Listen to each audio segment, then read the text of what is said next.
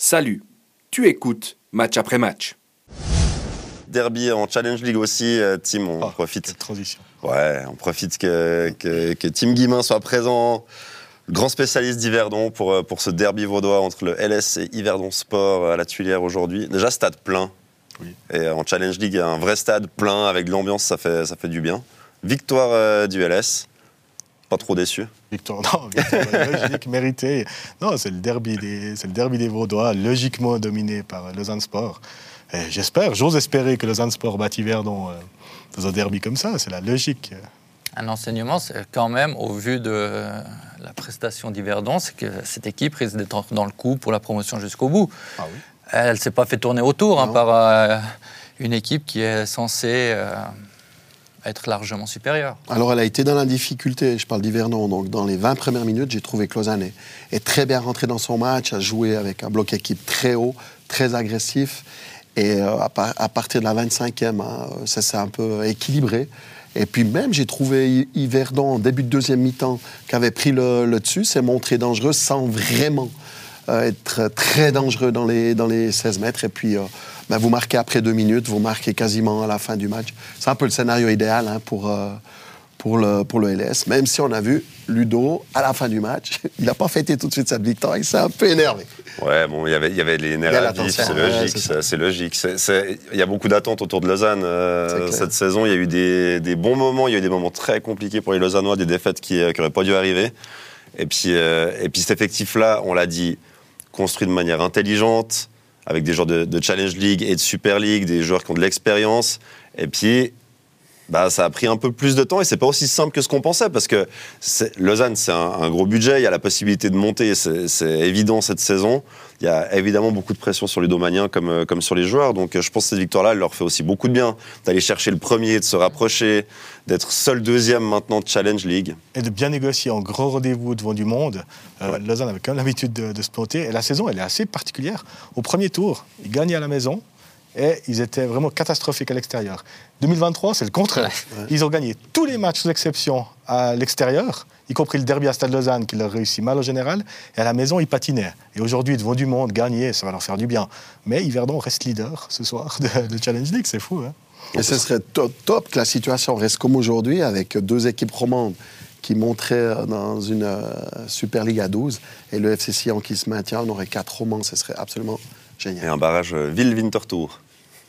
Non, mais surtout, euh, euh, moi, pour le- selon moi, le plus grand danger pour, euh, pour Lausanne, pour, pour Yverdon, c'est pas Ville, c'est pas Stade Lausanne-Ouchy, c'est tout. Ah ouais, clairement, il ne faut pas oublier tout. là. Correct. Ah oui, C'est sûr. alors. C'est Toon euh, qui euh, bah aussi euh, qui a un effectif euh, construit pour, pour jouer le, le haut du tableau. Il y a un côté très profil déjà- similaire. hein. C'est des stades qui sont cohérents avec, Nou- avec une nouveaux entraîneurs de foot aussi et- qui ont eu Ouais. un nouvel effectif à mener et ça a pris un peu de temps. Euh, mais là, Toon, actuellement, on a l'impression que l'Austrinelli, il a, il a trouvé la formule ouais. gagnante. Le problème, il ne risque pas d'être sportif à Toul. Je crois qu'il y a quand même de nouveau des soucis financiers, apparemment. Bon, en Challenge League, ils sont nombreux les clubs avec Ouais, des, des ouais, soucis financiers, malheureusement. Bellingham, Mais c'est ah, mais c'est une ligue difficile, hein, parce qu'elle elle demande beaucoup d'investissement et puis elle rapporte pas énormément. C'est la vérité. C'est- elle est- les droits télé sont euh, minimes. Euh, les, rentrées, les entrées dans les stades, c'est famélique pour certains clubs. c'est compliqué, quoi. D'amener des moyens, des subventions, c'est quasiment que du sponsoring. Enfin, faut me Ah, dire si je me trompe. Non, mais- mais vous- on parlait d'Yverdon, on pa- abordons ce cas. Yverdon euh, ne survit à ce niveau que parce qu'il y a un investisseur qui s'appelle Mario Di Pietrantonio, qui met les millions depuis des années, 5 millions de budget l'année passée, 4 millions 5 cette année. La grande partie, c'est lui. On- au le dernier match au sommet à Yverdon, Yverdon-Ville, c'était le deuxième qui recevait le premier en vendredi soir. Il faisait pas trop moche, un peu froid, mais il y avait 800 personnes. Donc Et, forcément que et Mar- par comparaison, j'aime bien que tu la donnes, Tim, cette comparaison.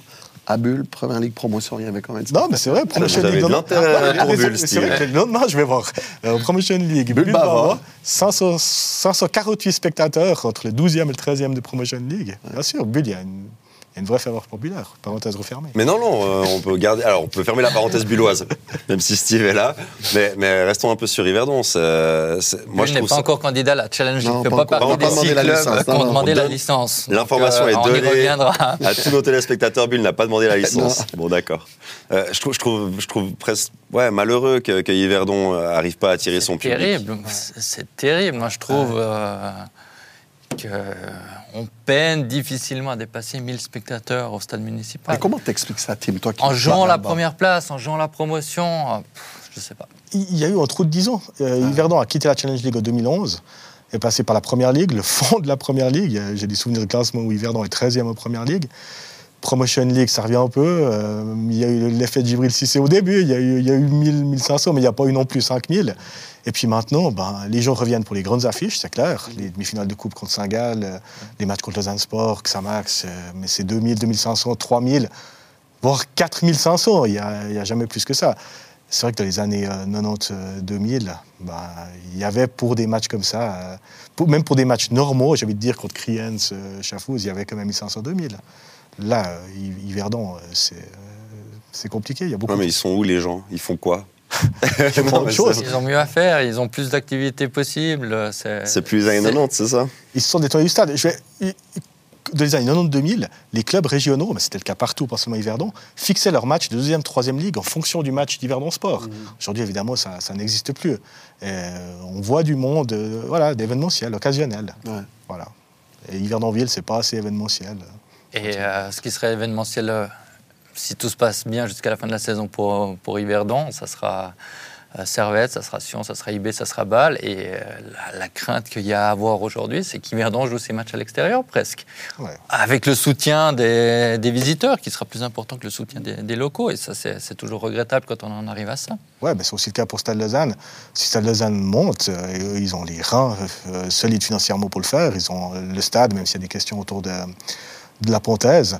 Mais si Lausanne monte, euh, ils n'auront pas plus de 500 spectateurs à eux. hein, et ce sera encore pire, j'ai envie de dire. Mais à quel point c'est réaliste d'imaginer Yverdon euh, en Super League la saison prochaine?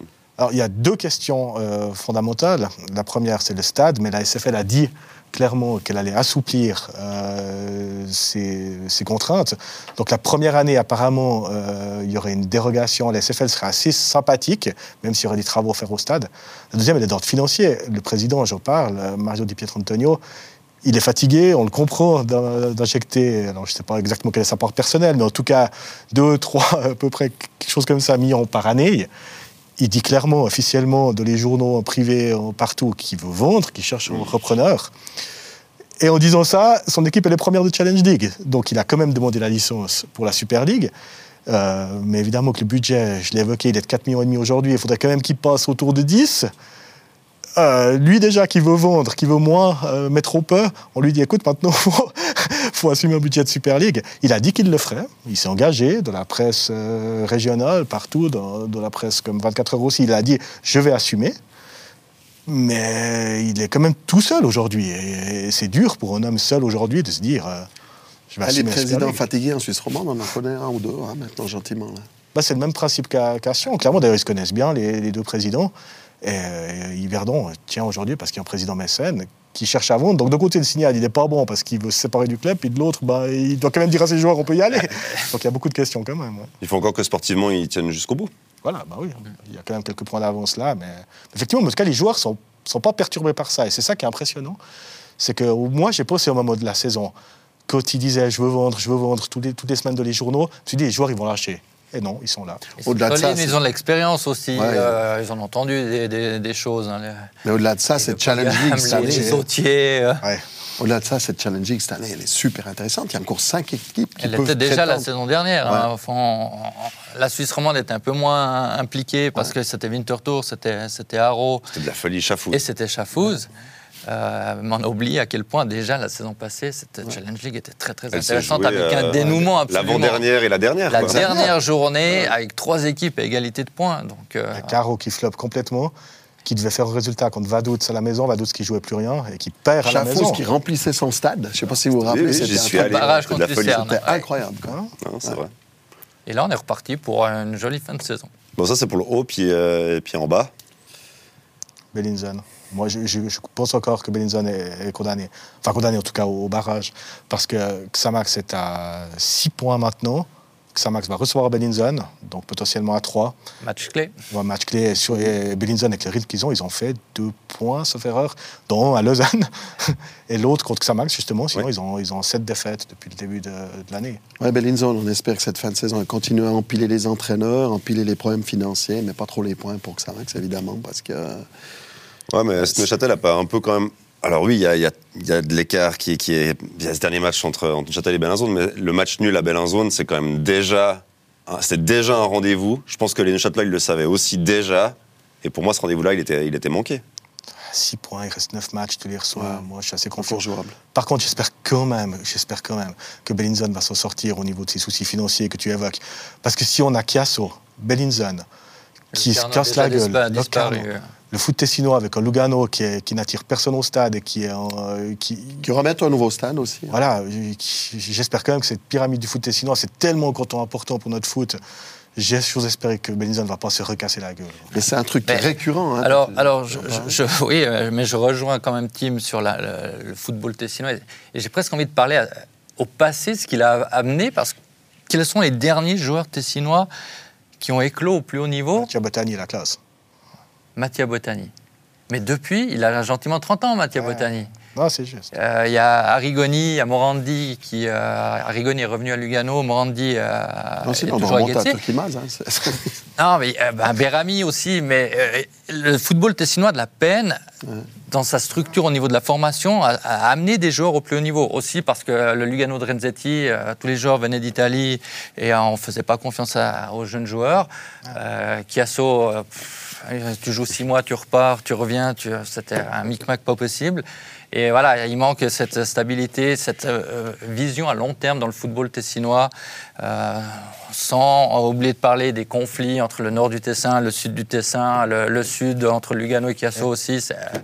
C'est très très compliqué. Mais euh, et pour revenir euh, à Rigoni et Morandi, ils ont dû partir. Ouais. Ils ont été formés à Getse en grande partie. Et ce qui est fou, c'est que maintenant, par contre, au grand plus bas, en première ligue, il y a l'FC Paradiso, qui est toutes les anciennes gloires du foot tessinois, et Lugano au moins de 21, Ouais. avec Gernt, avec Makopi, euh, quel est le troisième, j'ai oublié, euh, qui, qui sont en train de se battre pour, euh, pour monter au Promotion League et rejoindre le FC Bull. C'est assez. euh, non, mais c'est assez. Paradiso assez avait fait les finales l'année dernière. Ouais, hein, ça. donc, Oui. euh, mais voilà, Paradiso, c'est aussi. euh, ça dépend de, de pas, grand- pas beaucoup de monde. Ouais, si euh, une personne part, euh, ça se casse aussi la figure. Euh, C'est pas Paradiso qui va former les talents tessinois de demain, je te rejoins. non, bah, pour, pour ça, ça, ça devrait être euh, Lugano. Mais il y a, il y a un regroupement dans tout le canton pour euh, rassembler les meilleurs joueurs, mais il n'y en a pas qui arrivent au, au plus haut niveau. Bon, dernier mot Challenge League, je fais un dernier tour de table, quelque chose à rajouter?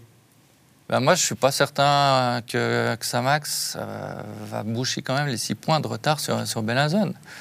Euh, il n'y aura pas beaucoup de matchs gratuits, entre guillemets, parce qu'il y a pas mal d'équipes qui seront euh, concernées, qui auront besoin de- d'accumuler Ouais. des victoires. Euh, maintenant, je pense qu'Aro, on peut définitivement... Ouais, je crois qu'Arros, euh, Aro, Chafouz, Vaduz n'est pas encore complètement sorti de la gonfle, donc euh, va pas donner des points et certainement a envie de bien finir cette, cette saison quand même. Donc des fois, on se peut se dire, ah ben voilà, tant d'équipes, on peut être un petit peu lâché. Là, cette année, il n'y en aura pas beaucoup. Après, est-ce que Xamax doit avoir peur d'être dernier? Oui. Euh, Avoir avoir peur du barrage. contre le cinquième ou sixième de Promotion League, qui affichera pas forcément une envie folle de monter non plus, Donc le troisième qui aura demandé la licence. qu'il aura obtenu, même Qui aura demandé. obtenu la licence, ouais. Voilà. c'est ça. Euh, bon, euh, on n'y est pas encore. Euh, je pense que voilà, si c'est Carouge, Carouge aura envie de monter. Si c'est Brûle, par exemple, euh, je peux imaginer que c'est pas le barrage le- qui sera le, Le plus injouable. voilà, injouable. C'est le Baden, ça vient peut-être un peu tôt aussi. euh, Même si à Bulle, il y a le meilleur buteur de la première ligue promotion. Ils ont été champions suisses en 1915. Exactement. ça, la a- il y a vérité Ça, oser avant. la sortir. Ça, c'est réglé, quoi. Si on peut faire euh, honneur non seulement à Servette qui a battu le leader, mais à une autre seconde équipe, le Bayern Munich, qui a battu Dortmund. Euh, oui, on peut. on fait 10 secondes sur Brûle avant, tu as raison de parler de lui. Angelo Campos, qui est suivi par beaucoup de clubs de Super League et Challenge League, formé à Saint-Gall. Saint-Gall ne l'avait pas gardé. C'est étonnant, c'est étonnant parce que Saint-Gall donne la chance à beaucoup de jeunes joueurs euh, pour un certain temps et Campos, il a très très peu de présence avec Taylor en Super League. Mais je pense qu'on le verra bientôt sur euh, Blue Sport. Notez le nom. Ouais. Angelo Campos. Ah,